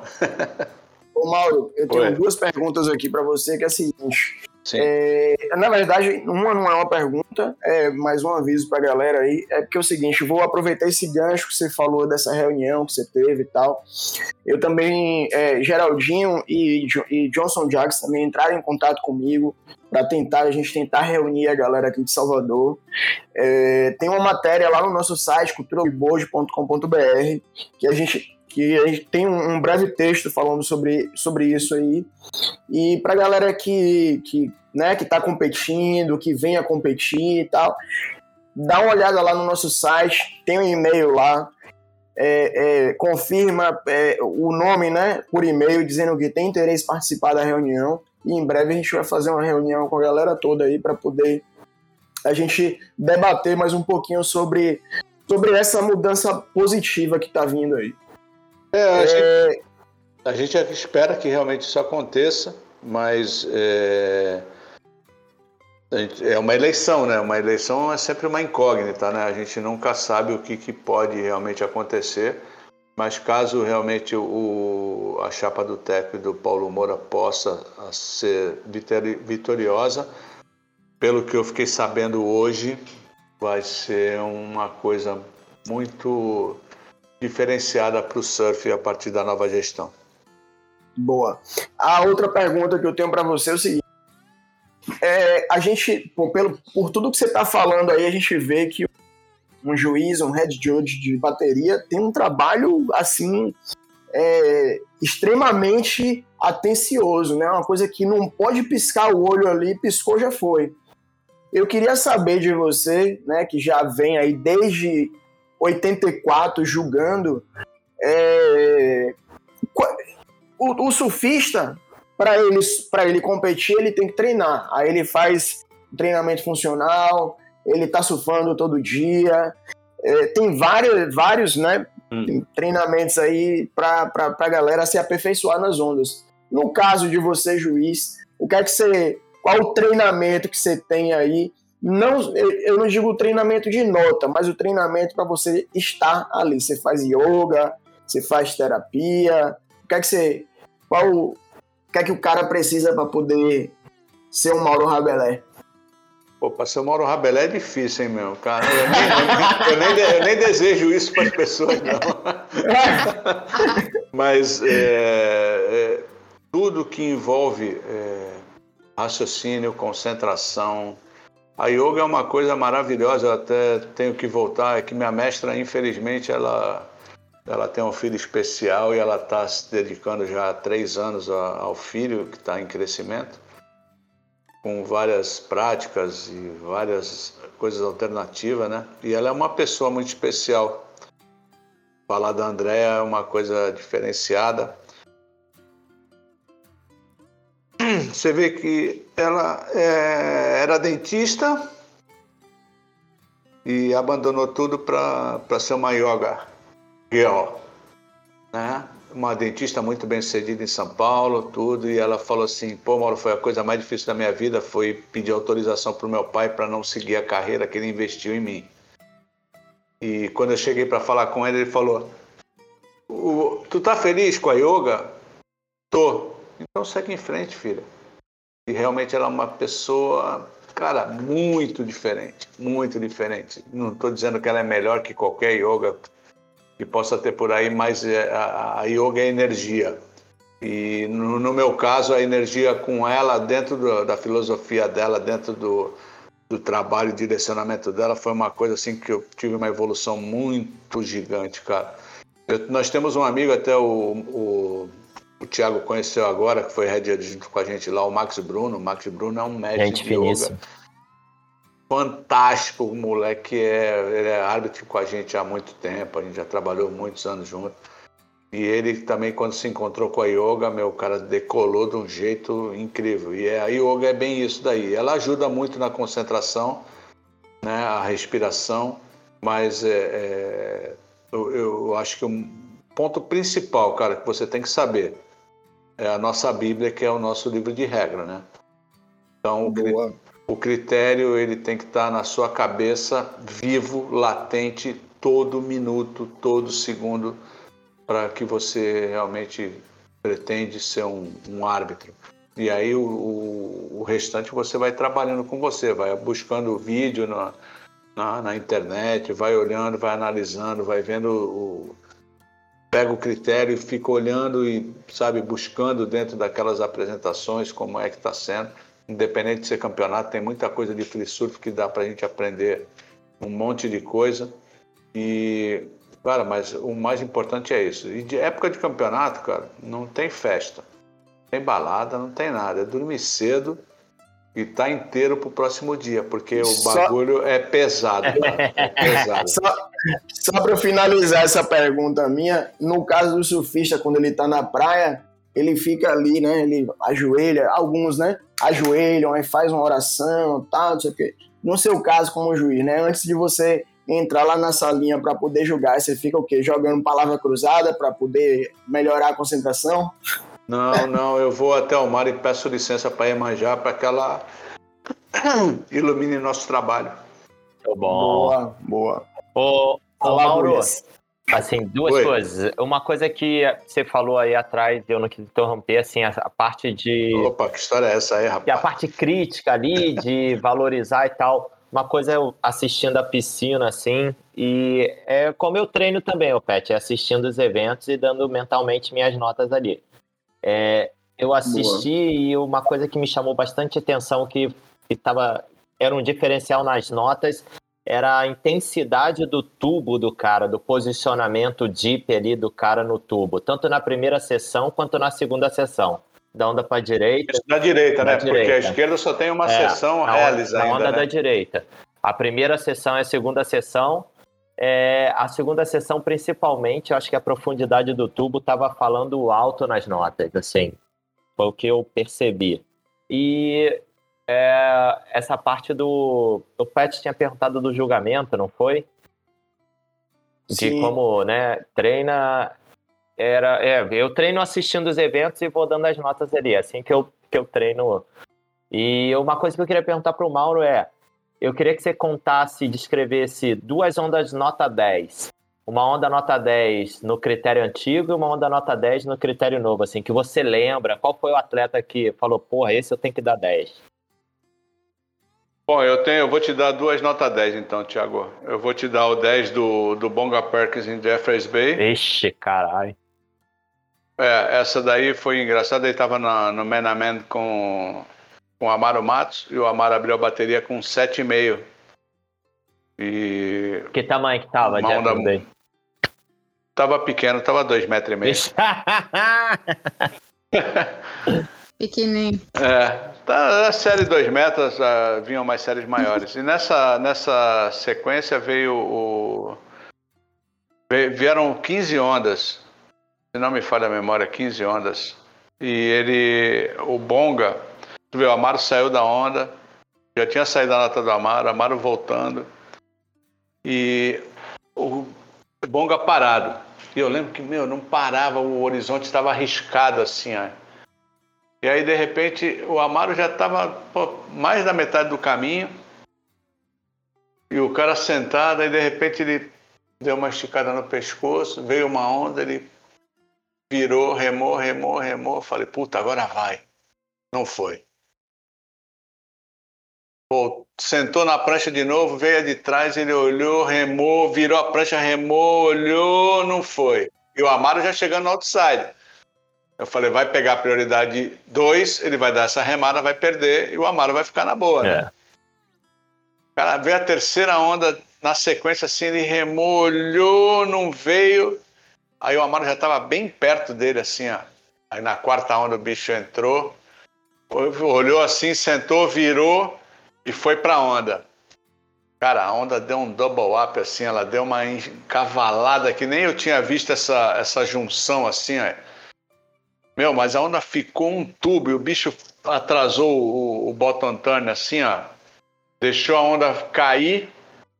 Quando ela estava quase chegando de encontro à base, assim, ó, ele deu aquela puxada para dentro do tubo. Cara, ficou dentro do tubo muito tempo, muito tempo. O longboard não se via nada. Não via bico, não via nada. Cara, de repente o cara sai num pau, numa velocidade. E logo veio a sessão da frente para quebrar. Pô, ele fez a curva e mandou um batidão e voltou no ar, assim, ó, bateu na base. Ele é foda. Não foi aéreo, foi uma batida e voltou de free fall, assim, ó. Caralho. Cara, quando ele saiu do tubo eu já tinha digitado, né?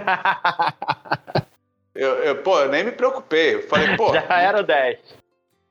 Porra, eu já tinha visto vários tubos ali de 8, 8,5, 9. Aquele tubo foi um tubo assim, meu, incrível, fantástico. E com essa batida ainda que ele deu, pô, já tinha cravado. Esse foi um 10. E tem o, o, 10, o 10 do Josh Constable lá em, oh, Costa Rica, lá na praia de Hermosa.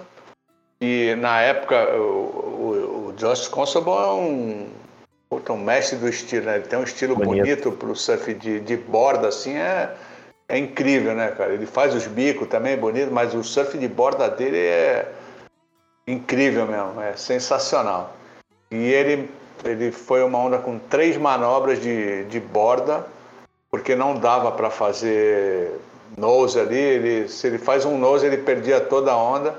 E ele fez uma leitura de três manobras, que foi um, um, um layback no, na primeira manobra no olho da onda.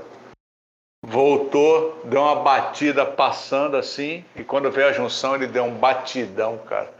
Mas tá, o que o cara fala hoje do fins out, né? Na, é. na pranchinha, com a quilha para trás assim. Pô, ele fez com longboard, mano. Ele ficou meio longboard no lip assim, ó. E o cara voltou também, sabe, meio free fall assim, ó. Falei, Jesus amado, que é isso? Que coisa linda. Muito, muito obrigado. Sensacional.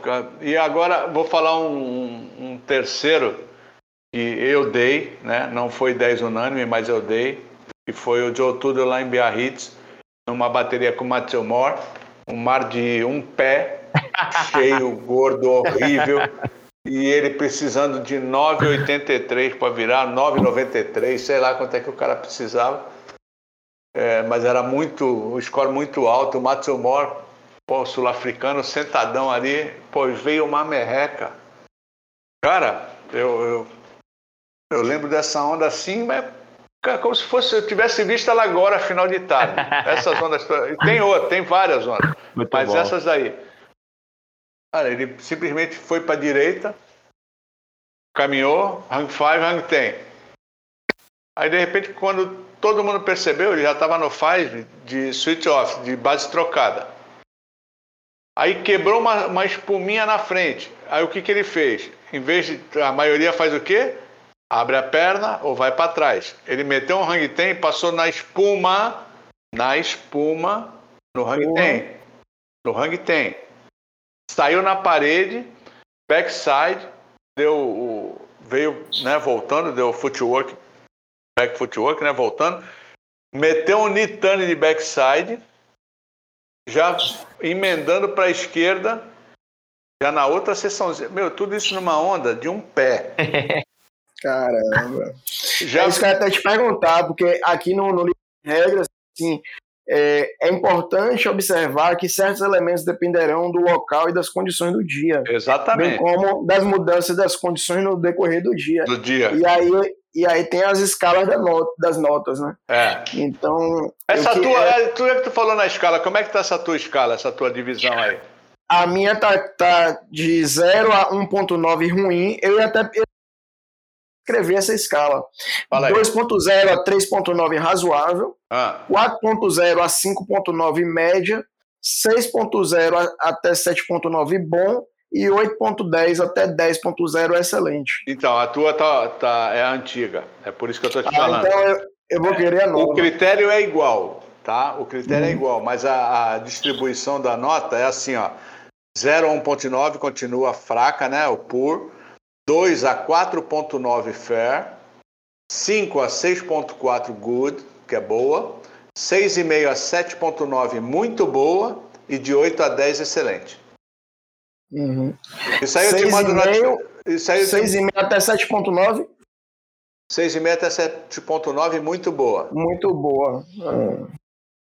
É. Essas ondas que tu descreveu pra gente agora foram é, todas Quais eram os critérios que o, o Bulhões tinha perguntado? Era livre. Do Era livre. Critério antigo. Tá, é. E, e agora do, novo. tá, do critério novo, passar a do. Ui, peraí, peraí, peraí. É, do francês, irmão do, do Eduardo Delpero. Anthony. O Anthony Delpero. O Anthony, Anthony Del, Delpero. Delpero na China, na bateria com o Phil Hasma. E, infelizmente, mesmo ele tirando 10, ele acabou não conseguindo é, o backup wave ele não tinha a segunda onda e o fio tinha um 9,25 e tinha uma, um 7 alguma coisa. E ele não conseguiu o backup wave, mas o, o, o fio também não tem nada a ver com isso, né? Que foi uma onda de backside que ele deu um nitânio, cara. Puta que foi a coisa mais linda. Ele deu uma.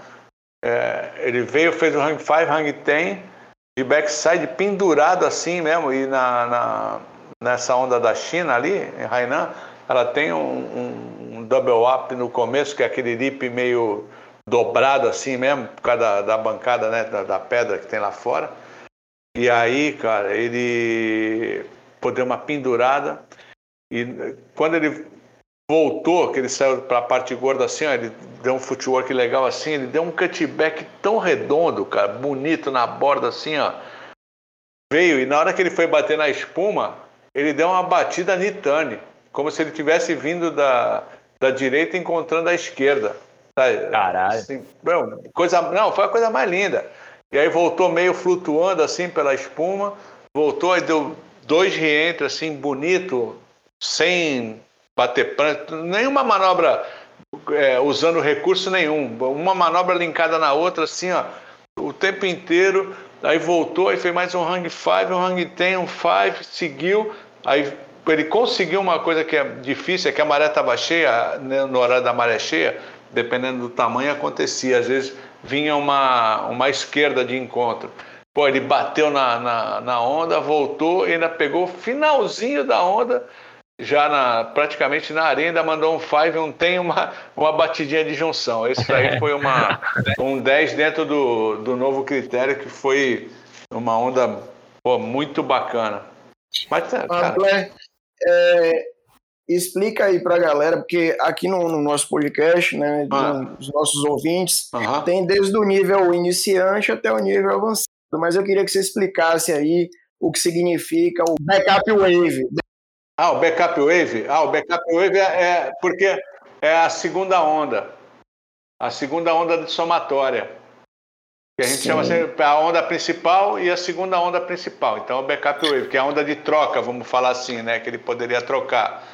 Então ele tinha um 10. Você pode, dar, você pode dar um exemplo aí para a galera? Claro, por exemplo, o fio tinha um 9,25 e um 7 e pouco. Ele estava somando 16 pontos e meio, vamos falar assim.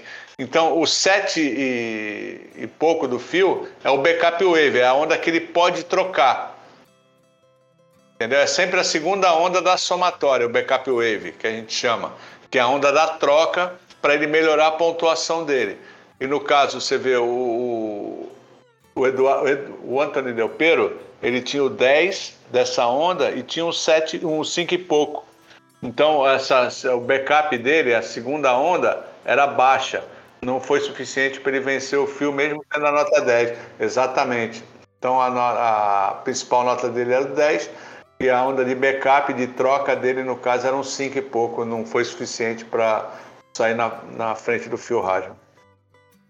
Então, e tem, tu vê, Pet, tem uma coisa interessante também, Monique, que é, é que eu falo, a gente tá, tem que estar tá sempre atento, uh, sempre pronto para ouvir, porque muita gente gosta de falar, né? Mas ninguém gosta de ouvir. Eu, eu geralmente gosto muito de ouvir e, e, e perceber o sentimento da pessoa, até para poder colaborar né, no que for possível, né? Para poder ajudar a, a, o segmento da carreira, né? Eu até brinquei com, com o Thiago lá, falei assim, ah, você quer ver um cara que vai falar aqui que vai me agradecer o resto da vida, porque ele veio tirar uma dúvida comigo e eu, eu, tenho, eu não tenho que ensiná-lo, mas eu posso tirar dúvida de qualquer atleta, não tem problema nenhum.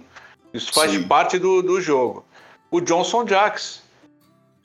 Você pode falar para ele assim, Johnson, e o Rabelé? Tu vai ver o que ele vai falar a respeito de mim. Por quê? Porque ele tinha uma dúvida, a respeito do, do surf dele.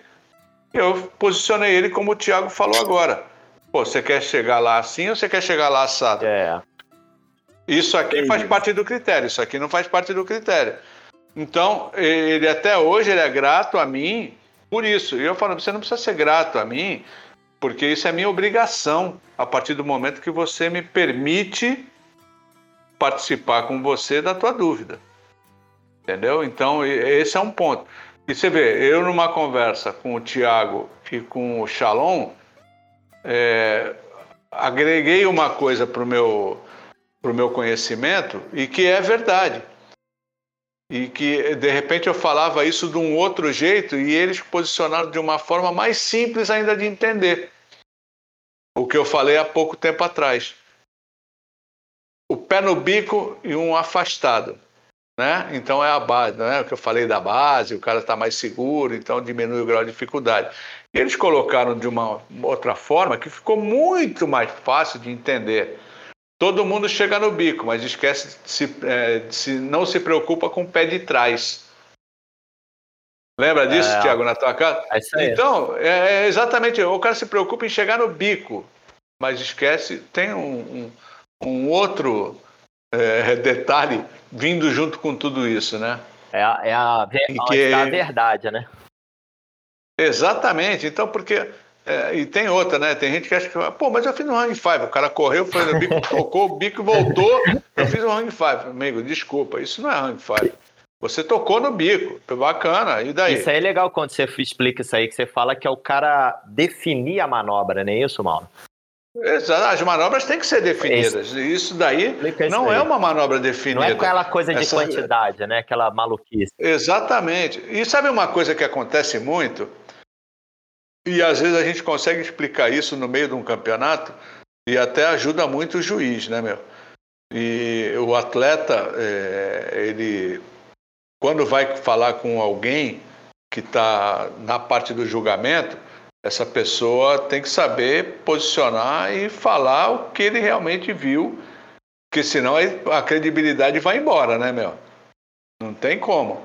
Então, sabe, olha só, só para completar.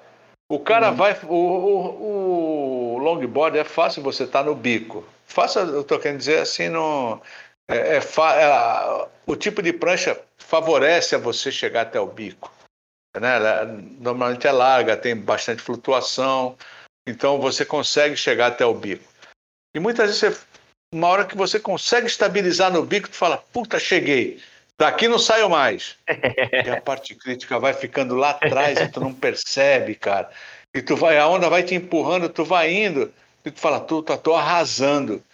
E tu vai ver, tu tá 20 metros na frente da parte crítica e tudo que tu acha que tu tá fazendo de maravilhoso, que teu coração está feliz, na pontuação não vai te dar tanta alegria. e aí tu vai sair da água bravo pra caramba comigo, com os juízes, e a gente vai te explicar que infelizmente o teu bico estava muito bonito, mas ele agregou só uma parte do critério. Faltaram nove para ser agregada, para ganhar uma boa pontuação. E isso é uma realidade. O Tiago viveu isso lá em Pipa. Ele falou: caramba, eu falei: ó, tá vendo, Tiago? Olha só como vai saindo, vai saindo, vai saindo, vai saindo. Quando o cara se toca, ele quer voltar, já não sai um cutback, já sai aqueles movimentos, cinco, seis movimentos, para conseguir chegar até a parte crítica de novo. Aí o cara já tá nervoso, já ficou cansado, já tá puto, Aí ele volta, ele vai querer ir pro bico, o pé passa na borda, cai e ainda machuca o calcanhar, fica com aquela dorzinha no calcanhar. Meu, mas é uma coisa que acontece. E aí tu fala assim, pô, mas tu não tem emoção nenhuma. Na hora que eu tô julgando, amigão, eu não tenho emoção nenhuma. E tu não enxerga teus nada. amigos, não? Responde pro Pet, mano. Zero. O que, que, que você enxerga quando tá, a buzina toca? Pô, só o livro de regra na minha cabeça e o movimento da prancha do atleta. Exato aí. Eu, Boa, eu queria até aproveitar isso aí, eu queria até aproveitar isso aí, Mauro, para te fazer. a gente já está já quase chegando ao final, mas eu quero te fazer aí um, umas duas perguntas, que uma é a seguinte. Quantas que é, o, o, no, no longboard, né? O surfista ele tem direito a quantas ondas por bateria?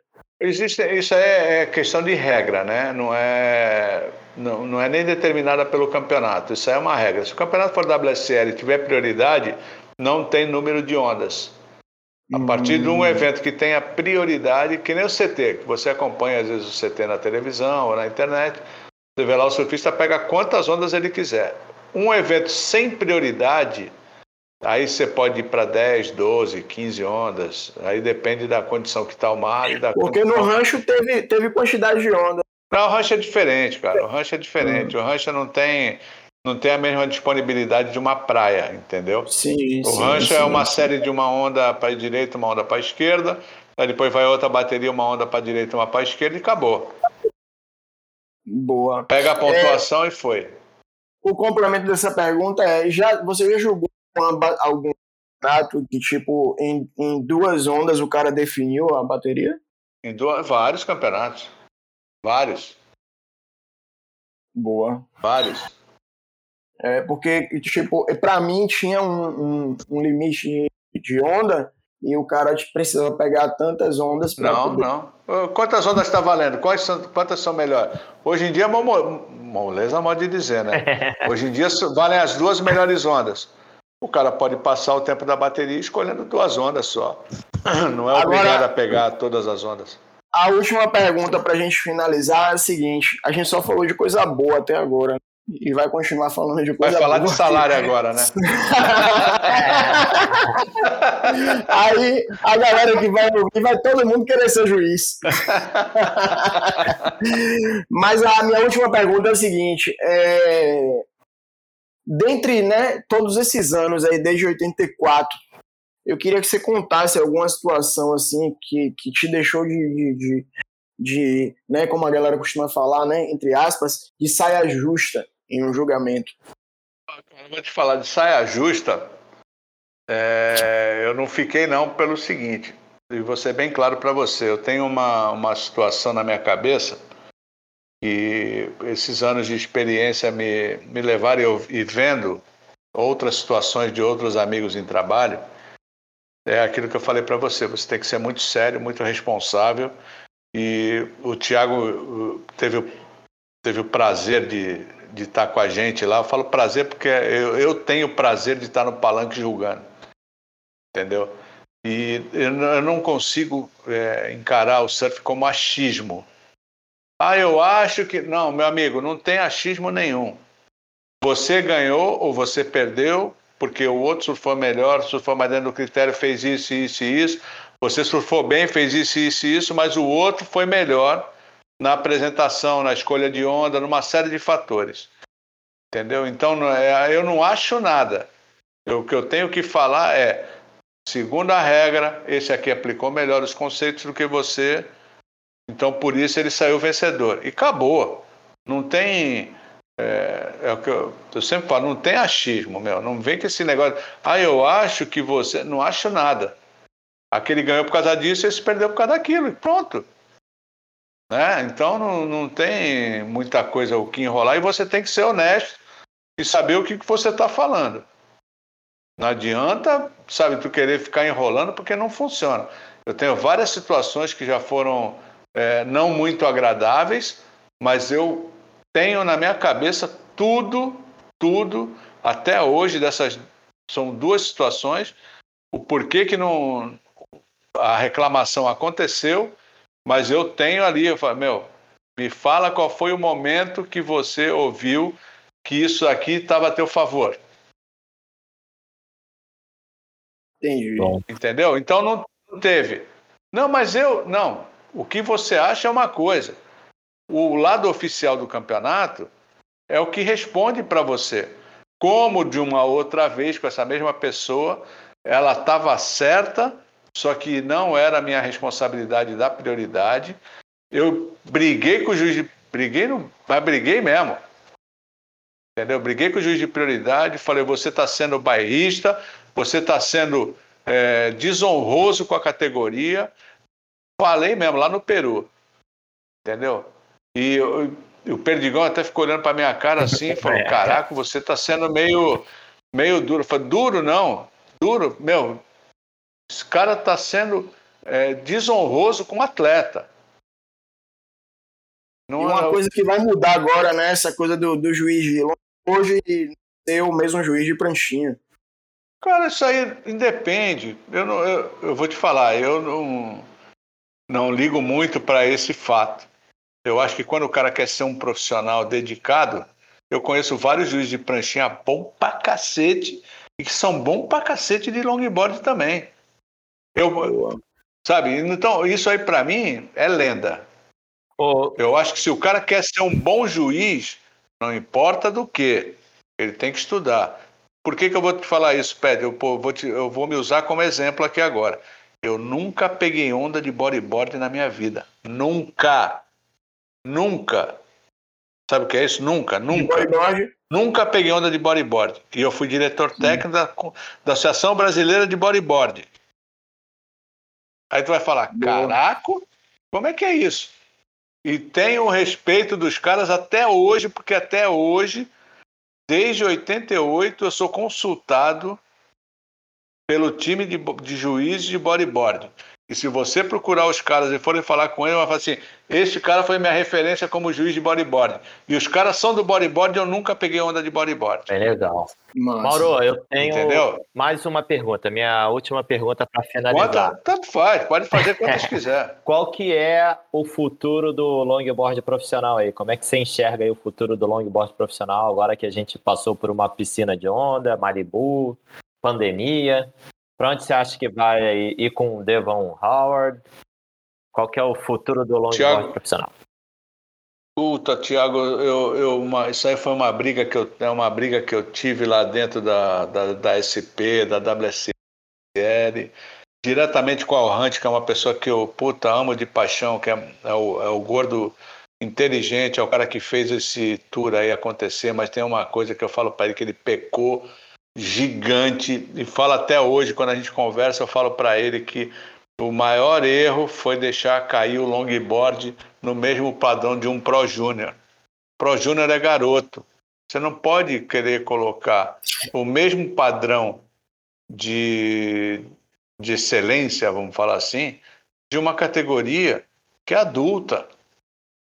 Uhum. Longboard é uma categoria adulta, não é uma categoria Pro Júnior.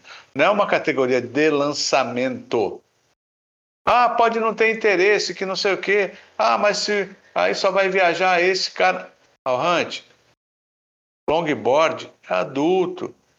Quem pode mais chora menos. E os caras vão correr atrás. Você tirou o atrativo de premiação do longboard a partir do momento que você nivelou com a, premiação do Pro Júnior. Entendi. Então isso não é frutífero. Isso é uma coisa que a gente vai tentar mudar aqui no Brasil também, já que tem verba estabelecida pelo COB, entendeu? Temos que saber qual é a proporção disso. Eu sei que a pranchinha vai ter o maior é, benefício, a maior fatia, porque é ouro olímpico, amigo. Longboard não chegou na Olimpíada ainda. Então a gente não tem nem o que, o que falar, mas nós estamos falando de surf. Entendeu? E nós temos que dar essa carona. Você vê, é, só para continuar um pouquinho, né? A princípio eu seria só o, o, o diretor técnico do longboard nessa chapa do, do TEC do Paulo Moura. E o Vitor Ribas seria o diretor técnico da pranchinha e diretor técnico geral. E de repente os caras viram que isso aí não ia virar. E eu acabei passando, através de um convite, para ser o diretor técnico geral dessa chapa. Então, da pranchinha, do pranchão, do stand-up, do qual eu trabalho também, entendeu? Do Super Wave, Super Race, e tudo. Então, pô, que legal, que legal, mas eu pus uma condição lá para estar tá assumindo esse cargo, que eu vejo como uma coisa muito importante, é não trabalhar sozinho. Você tem que ter uma equipe. Então já tem oito pessoas junto comigo, mas vou chegar a dez. Imagina você querer ser um diretor técnico, estar é, tá ocupando essa, essa missão sozinho para o tamanho do Brasil que a gente tem. Não tem condições, não dá. É impossível. E os caras entenderam. Tanto entenderam que entenderam também que cada setor desse novo grupo de trabalho, que se Deus quiser vai chegar lá, não pode se trabalhar sozinho. Não dá para trabalhar sozinho, cara. É muito grande a movimentação que tem que fazer por esse Brasil afora. Então, eu já, já tenho a minha equipe montada. Caso saia vencedora, a gente consiga. E a ideia é ir buscar que a Karina Abras ela tá com sangue nos Legal. olhos, cara, dentro dessa chapa, e ela quer que o longboard siga muito perto dos valores da pranchinha. E se isso acontecer, vai ser mais interessante o surfista correr no Brasil do que correr fora e a WSL vai acabar abraçando a gente como um, um ponto de referência para boas premiações em termos de, de premiação o evento. De Mais do que merecido, né? Mais do que merecido, Com porque certeza. o longboard, assim como não, não tem, não, não existe é, por que a pranchinha é melhor do que o longboard, não, não existe nem melhor nem pior. Cada um no seu, cada um no seu quadrado. Só Exato. que assim, assim como a pranchinha tem esse espaço, o longboard precisa ter um espaço equivalente tão quanto a, a, a pranchinha, entendeu? Claro. Mas é acho. isso. Mas é isso. É... Rapaz, a bancada ficou hoje só escutando porque já viu que o, o homem tem, tem bala na agulha, viu? Ah. Mas é. eu acho que a gente, a gente já vai marcar, depois desse episódio aqui, a gente já vai marcar um próximo episódio, porque Mauro Rabelé, ele não, não, não falou nem 5% do que ele tem para conversar com a gente ainda. E a gente vai, finaliz vai finalizando aqui hoje esse papo importantíssimo né, sobre os critérios de julgamento do longboard, para a galera entender mais um pouquinho aí a gente vai colocar uma matéria no site também, já com a nova, com, com, com a atualização do, do livro de regras da WSL. E é isso. É, Mauro, mais uma vez, muito obrigado por você é, é, ter aceitado o convite de, de né, é, conversar aqui com a nossa bancada, de compartilhar um pouquinho, 2% do, do conhecimento que você tem sobre esse mundo aí do, dos critérios de julgamento, né? Ter contado toda essa história pra gente e fica aí aberto a, o convite, né? Fica abertas as portas para você retornar aí pra gente gravar um outro episódio, continuar essa conversa massa, porque tem muita coisa, tem teve pergunta aqui, tem eu acho que tem umas 10 perguntas que eu não fiz aqui, mas que a gente vai poder conversar em um outro episódio. Ah, legal, Pet. Inclusive, essas perguntas que você tem, de repente, se você quiser mandar para mim, eu posso responder também e você coloca no teu site, alguma coisa assim, para que as pessoas se sintam prestigiadas em ter participado do programa. E na próxima a gente fala menos do histórico e mais do. Vamos dar mais prioridade então para a galera que quer fazer pergunta, quer tirar dúvida, coisa desse tipo. A gente vai abraçando e vai mais direto na, na, na galera, que tá, é, a galera que está participando, para a gente dar prioridade para eles, já que acabei sendo eu a prioridade nesse, ah, nesse você, primeiro programa. Você foi a prioridade. Não, Muita não, cara, bagagem, mas é, né? Não, não, eu é. sei, eu mas sei, é mas é, eu acho que é interessante a gente é, sempre dar prioridade também para a galera que quer participar, porque isso estimula é, a ir mais para frente ainda a categoria, entendeu? Mas é. você sabe como é que eu penso, Mauro? Assim, ó. É, a galera, todo mundo tem. Inclusive, a gente tem até agora um quadro que é Papo com Ouvintes. Então a galera tem o um espaço para perguntar. Mas eu acho que eu acho que tão, tão, tão importante quanto isso é nesse primeiro episódio a galera saber. Tem muita gente que não conhece Mauro Rabelé, tem a galera que está começando, tem a galera que que vai começar a surfar, que vai começar a competir, que não sabe quem é Mauro Rabelais. Então, esse primeiro episódio, por mais que a gente tenha falado é, um pouquinho e ter falado um pouco mais sobre o histórico, é importante para a galera que vai escutar, para saber quem é Mauro Rabelé, para no próximo episódio a galera saber que Mauro Rabelé, que, quem é Mauro Rabelé. Não, bacana, obrigado, te agradeço muito. Inclusive, um dos meus parceiros nessa equipe de de Brasil aí para o próximo ano, caso a chapa seja vencedora, é baiano também, é o Wilson Nora. Boa, meu boa. Amigo, meu, meu amigo W. Não, Wilson Ribeiro, desculpa. Wilson Ribeiro, WR, que é meu parceirão. Ah, eu ia falar o Wilson Nora não Não, tá não, o Wilson Nora é competidor, é pranchinha, não, é o WR. É pranchinha, é. É o WR, que é um estudioso também do, dos critérios e tudo mais, é um parceiraço meu. E vamos embora. Tá tudo certo, tranquilo. Eu que agradeço também poder estar tá trocando uma ideia com a galera, poder estar tá transmitindo um pouco do, do que a gente vive e viveu no longboard, né? É importante e sempre falar que as oportunidades para quem quiser ser juiz, elas vão estar abertas, tá, cara? Não tem, não tem restrição. O Thiago viu como é que a É coisa legal. funciona e quando, quando se dedica, cara, é, pô, é, é, para mim é muito gratificante. Eu fico feliz. Como eu fiquei feliz quando eu vi a- a- o interesse da, da esposa lá do, do, Caio, do Caio, meu. Caraca, eu, pô, eu fiquei radiante. Eu joguei, peguei. Ela não tinha experiência, Bem cara, de nenhum campeonato anterior. Eu coloquei ela para jogar a final das meninas. E ela foi super bem. Sabe? Massa. Então, pra mim, cara, pô, eu não gosto de usar muito a primeira pessoa, mas nesse caso eu tenho que falar porque foi um foi muito pessoal a minha satisfação de ver uma pessoa é, começando um- um- uma outra situação na vida e cara, dedicada, atenciosa, concentrada. Porra, é tudo que sabe, a gente espera ver de um, de um juiz, cara. Então, pô, eu fiquei e tô muito feliz. E só para falar, viu, Monique, as mulheres têm vez comigo, viu, para trabalho. Acho que o Monique seria ótimo. quietinha, né? Tô quietinha, Mauro, é porque é, eu não, não tenho muita, muito conhecimento da área da competição. E aí fiquei aqui mais ouvindo, Não, mas- aprendendo, absorvendo. Mas vou aproveitar então para te agradecer, tá? Por ter participado aqui com a gente. Foi bem legal, consegui aprender bastante coisa. E espero também, então, esse próximo episódio Ah, pra bacana, gente aprofundar é um da pouquinho onde? mais. Ah, Eu sou de Floripa, mas tô, morando ligado aqui em é Bituba. Só por esse sotaque aí conheço bem, viu? Boa, galera. Manezinho. Manezinha da ilha. E tu, tu tá pertinho da minha terra aí. Boa. Aonde que é a tua terra? Laguna.